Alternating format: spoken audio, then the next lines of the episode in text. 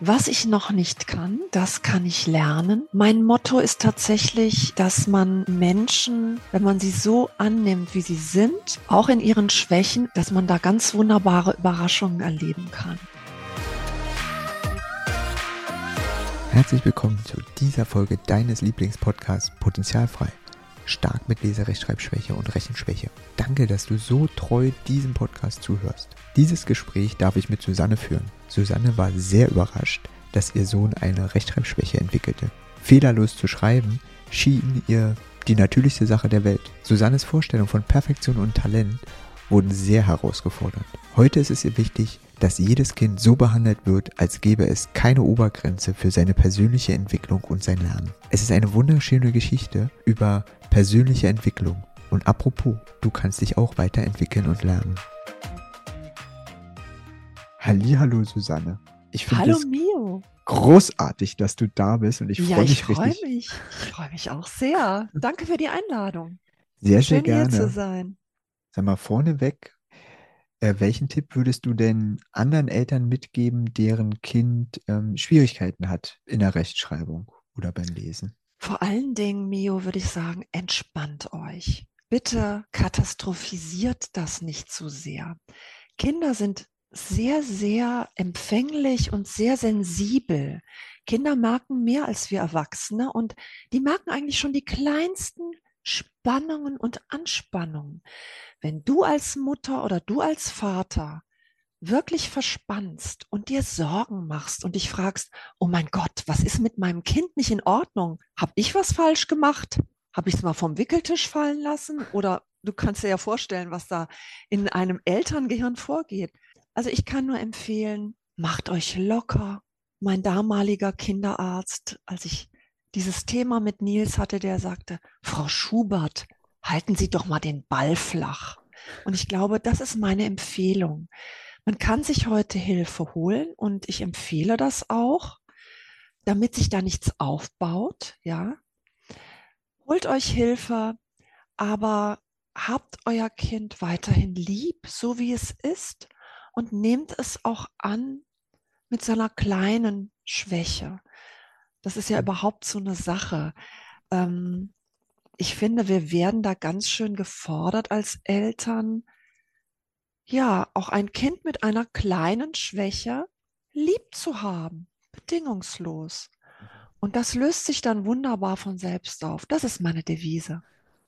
Total schöner Ansatz. Wie ging denn das eigentlich bei euch los? Also wann fiel denn das erste Mal auf, dass dein Sohn einfach ein bisschen länger braucht als alle anderen? Hm, das ging schon früh los, eigentlich mit der ersten Klasse. Damals dachten wir, naja, das wächst sich irgendwie raus. Es ist tatsächlich so gewesen, dass es irgendwann weg war, Mio, aber das hat halt Jahre gedauert. Und ähm, naja, am Anfang haben wir dann mit ihm geübt, und es stellte sich aber schon sehr bald heraus, dass dieses Üben scheinbar nicht wirklich hängen blieb. Und bei mir war es so, ich war so ein liebes Mädchen, Tochter einer Grundschullehrerin. Ich glaube, ich habe die Rechtschreibung mit der Muttermilch eingesogen. Ich konnte mir damals nicht vorstellen, dass sich das nicht quasi von selber mitteilt, beispielsweise durchs Lesen. Ja, Hirne funktionieren vielleicht unterschiedlich bei unterschiedlichen Menschen. Ich weiß es nicht. Du weißt es besser, Mio. Und ähm, ja, irgendwann fing ich an, verzweifelt zu werden und nervös zu werden und Druck auszuüben. Und das äh, ist nicht gut. Also ich muss im Nachhinein sagen, ich wünschte mir, ich wäre etwas gelassener geblieben. Ähm, ist es für dich okay, ein bisschen darauf einzugehen, was ihr Ja. alles zu Hause Mhm. probiert habt und wie in der Schule umgegangen wurde mit den Ja. Schwierigkeiten? Mein Sohn ist ja heute erwachsen. Ich hatte ja damals, Mio, nicht solche Möglichkeiten wie äh, Menschen heute. Die können sich zum Beispiel an dich wenden. Ähm, wir haben nun, das habe ich schon angedeutet, wir haben begonnen, zu Hause Diktate zu üben.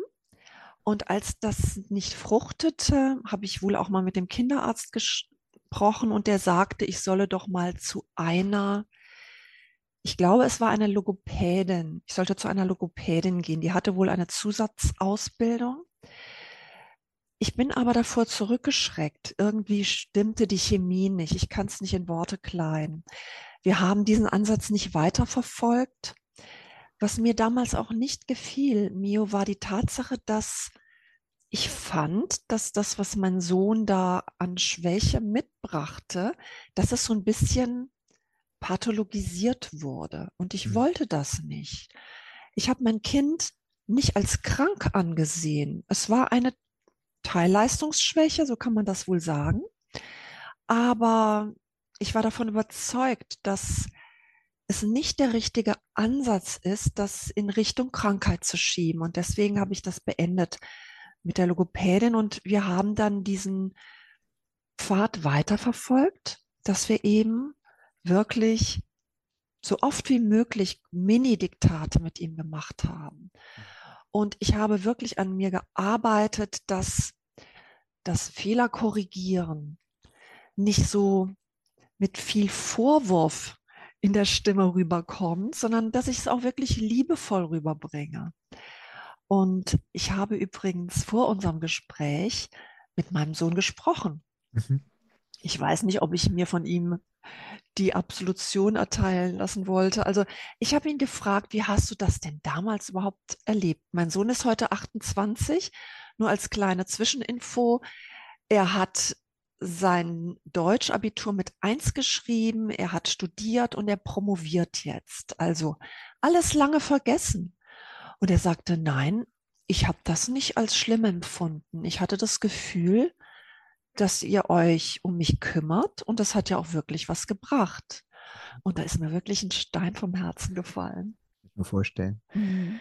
Ja, ich hatte dich ja auch gefragt, ob du ähm, mit in den Podcast kommst, weil das natürlich auch ein Beispiel ist, dass die Schwierigkeiten nicht so ausgeprägt sind, dass man zusätzliche Hilfe braucht. Mhm. Und es hatte sich ja bei ähm, euch gezeigt, ja. dass, die, dass das nicht so ausgeprägte Schwierigkeiten waren. Mhm. Wie wurde denn eine Zeit lang in der Schule damit umgegangen? Ähm, interessant, auch das haben wir uns nochmal in Erinnerung gerufen. Mhm. Natürlich war korrekte Rechtschreibung gerade in der Grundschule immer ein großes Thema.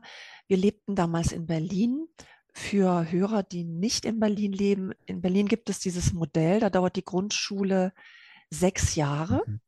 Und da ist einfach Diktate schreiben ein großes Thema und auch bei Aufsätzen wurde zumindest damals, ich weiß nicht, wie das heute ist, wurde auch die Rechtschreibung mitbewertet. Also man konnte den tollsten Aufsatz schreiben wenn der trotzdem ein rotes Meer aus Korrekturen war, aus Rechtschreibkorrekturen, dann hatte man keine Aussicht, eine Eins oder eine Zwei zu bekommen.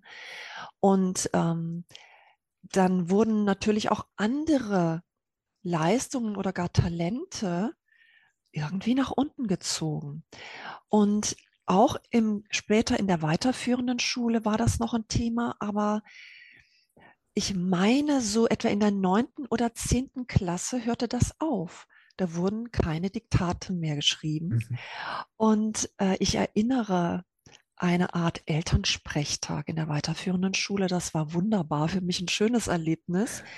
Ich bin da also mit den besten Absichten zum Deutschlehrer, dem neuen Deutschlehrer in der siebten Klasse, um den sozusagen gleich mal einzunorden, was mein Sohn für ein tolles Kind ist, dass er nämlich ganz viel liest. Er hatte seine anfängliche Zurückhaltung gegenüber dem Lesen nämlich sehr rasch aufgegeben. Er hat da was für sich entdeckt, was er liebte. Und dann verschlang er Bücher. Das hat aber nichts an seiner Rechtschreibung gemacht. Nee, kann es auch und, nicht. Ja, und ich dachte, das muss doch mal überspringen. Tat's aber nicht. Und dem Lehrer habe ich also gleich gesagt, denken Sie nicht, dass Nils nicht lesen würde.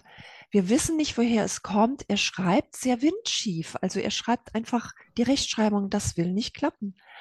Und er war so ein, ich würde mal sagen, ein alter, linker, netter linker Lehrer, ja.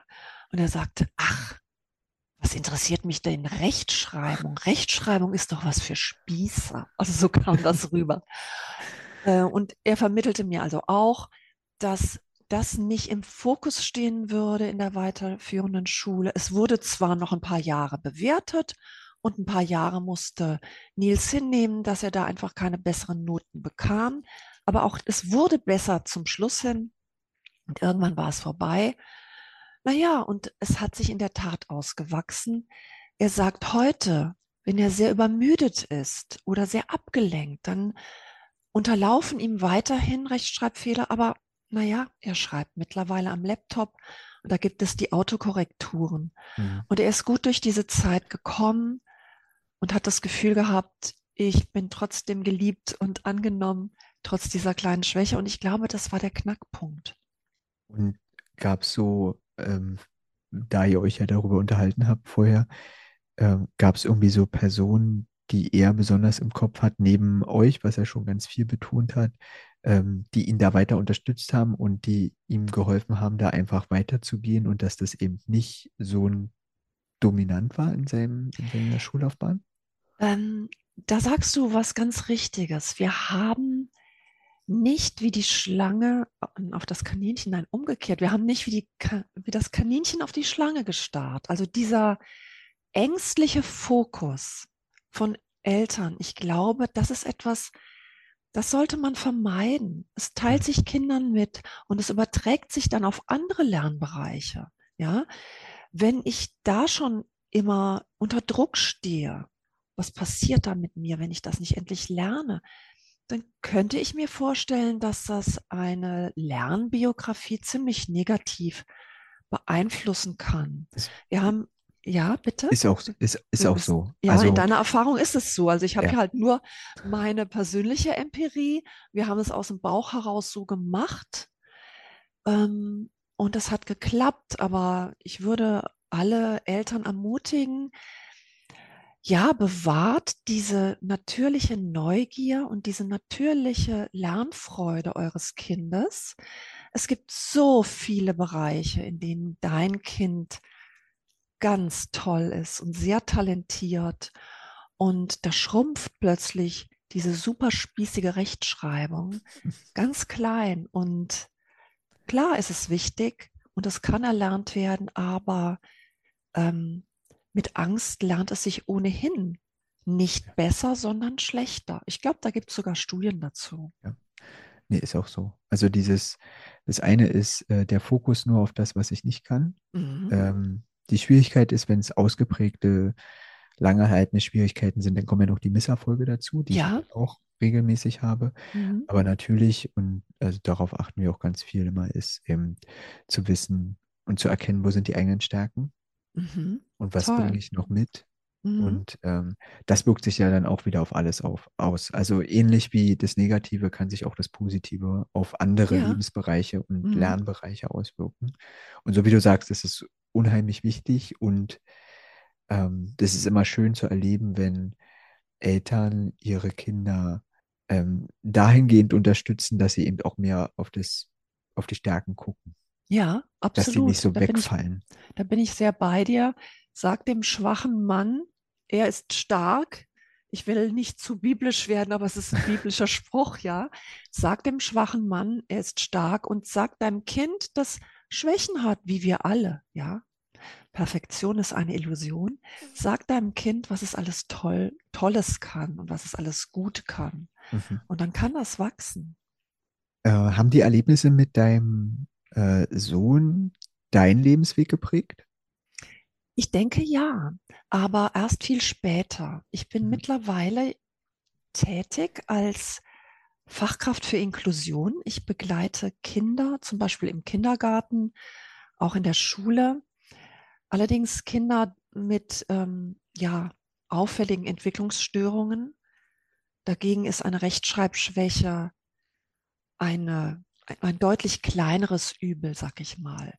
Aber auch hier ist es wunderschön zu sehen, wie man diese Kinder, die vielleicht Probleme haben, ja, ins Sprechen zu kommen, richtig sprechen zu lernen, wie wunderbar man diese Kinder unterstützen kann und was es für, ja, für mich euphorisierende Ergebnisse zeitigt, wenn man sich einem Kind zuwendet und einfach mal schaut, was braucht dieses Kind, Was möchte dieses Kind? Was ist in diesem Moment wichtig, damit es wachsen kann, so mhm. wie es seine Kondition es ihm erlaubt. Und ähm, ich habe festgestellt, wenn die Eltern entspannen, dann kann auch beim Kind ein Entwicklungsschritt gemacht werden. Mhm. Ähm, ich versuche das mal noch ein bisschen besser in Worte zu kleiden. Es ist etwas, was ich einfach beobachtet habe.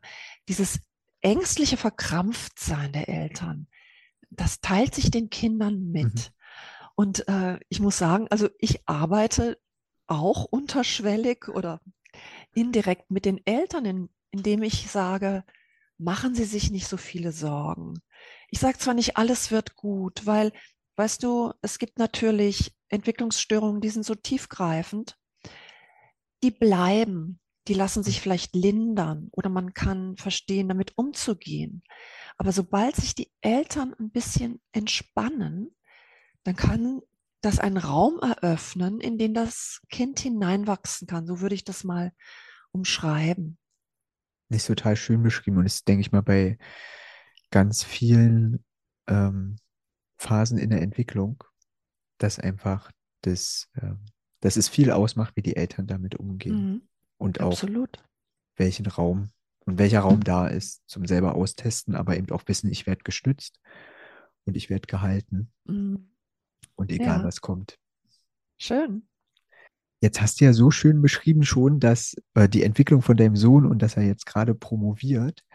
Und mich interessiert oder würde noch interessieren, gibt es denn ähm, Glaubenssätze, die er oder du vielleicht angenommen haben in der schwierigen Zeit, die ihr äh, später erst ähm, irgendwie bearbeiten musstet? Ich bin mir nicht ganz sicher, ob ich möglicherweise schon immer den positiven Glaubenssatz hatte. Was ich jetzt nicht kann, das kann ich lernen. Das wird vielleicht dauern, aber ich kann alles lernen. Das ist eine Botschaft, die habe ich versucht, meinen beiden Kindern mitzugeben und auch den Kindern, mit denen ich arbeite. Und ich sehe durchaus auch bei Erwachsenen, ich arbeite ja auch als Coach mit Erwachsenen, da sehe ich diese limitierenden Glaubenssätze weiter wirken. Ich bin davon überzeugt, Mio, dass wir lebenslang lernen müssen. Mhm. Ja. Und in ganz vielen Bereichen, ob das jetzt in Beziehungen ist, ob das für den Job ist, ob das für mich selber ist, wie ich mich ausdrücke und meine eigene Persönlichkeit zur Entfaltung bringe, auch das ist ein Lernen. Wenn ich schon sehr früh entmutigt wurde, dass alles immer so mies bleiben wird, wie es gerade in dieser einen problematischen Situation ist, ja, dann ist das, ja, dann nimmt das Formen an, die in Richtung gehen, erlernte Hilflosigkeit. Mhm. Und das kann uns begleiten ein Leben lang. Und dann bleibe ich vielleicht ein Mensch, der in ganz kleinen Bahnen sein Leben lebt, anstatt mal alle Fenster aufzureißen oder überhaupt nach draußen zu gehen und gucken, hey, wie sieht es denn hier draußen aus? Mhm. Also diese erlernte Hilflosigkeit, dieses Sicherheitsdenken, ich bleib mal lieber klein, flieg nicht zu hoch, mein kleiner Freund. Und dieses ganze bla bla bla, was wir uns vielleicht von wohlmeinenden Menschen, aber eben doch von kleindenkenden Menschen so während der Kindheitsjahre haben einimpfen lassen. Mhm. Wenn wir das nicht loswerden, dann werden wir damit leben müssen, dass unser Leben klein ist. Verstehst du, was ich meine? Ja. Mit klein meine ich nicht, dass wir alle jetzt zum Superstar werden müssen, aber ich glaube, dass wir alle ein ideales Bild von uns haben. Und es gibt diejenigen, die sich trauen, die es sich erlauben, sich nach diesem idealen Bild zu strecken und sich ganz zu entfalten. Da steckt ja auch so eine Expansion und ein Wachsen drin. Mhm. Und es gibt Menschen, ja, die wurden so früh entmutigt. Und das kann auch in der Schule gewesen sein, mhm. dass sie es später nicht mehr versuchen. Mhm. Definitiv. Oder eben, dass eine ganz große Anstrengung ist, ja. äh, daraus zu kommen ja. und es zu ändern. Diese Mühsal, also schreckliche Mühsal. Und ähm, ich habe dir ähm, zu Anfang gesagt, dass ich auch mit Kindern arbeite. Ich habe damit begonnen, meine Motivation war, dass ich feststellte, dass über 90 Prozent meiner Klienten in meiner Psychotherapie, dass die tatsächlich mit Ereignissen an mich herantreten. Also ich arbeite mit Trance. Die erinnern sich an Ereignisse in der Schule, vor der Tafel, eine Situation, wo sie rechnen sollten und es klappte nicht und sie wurden verlacht.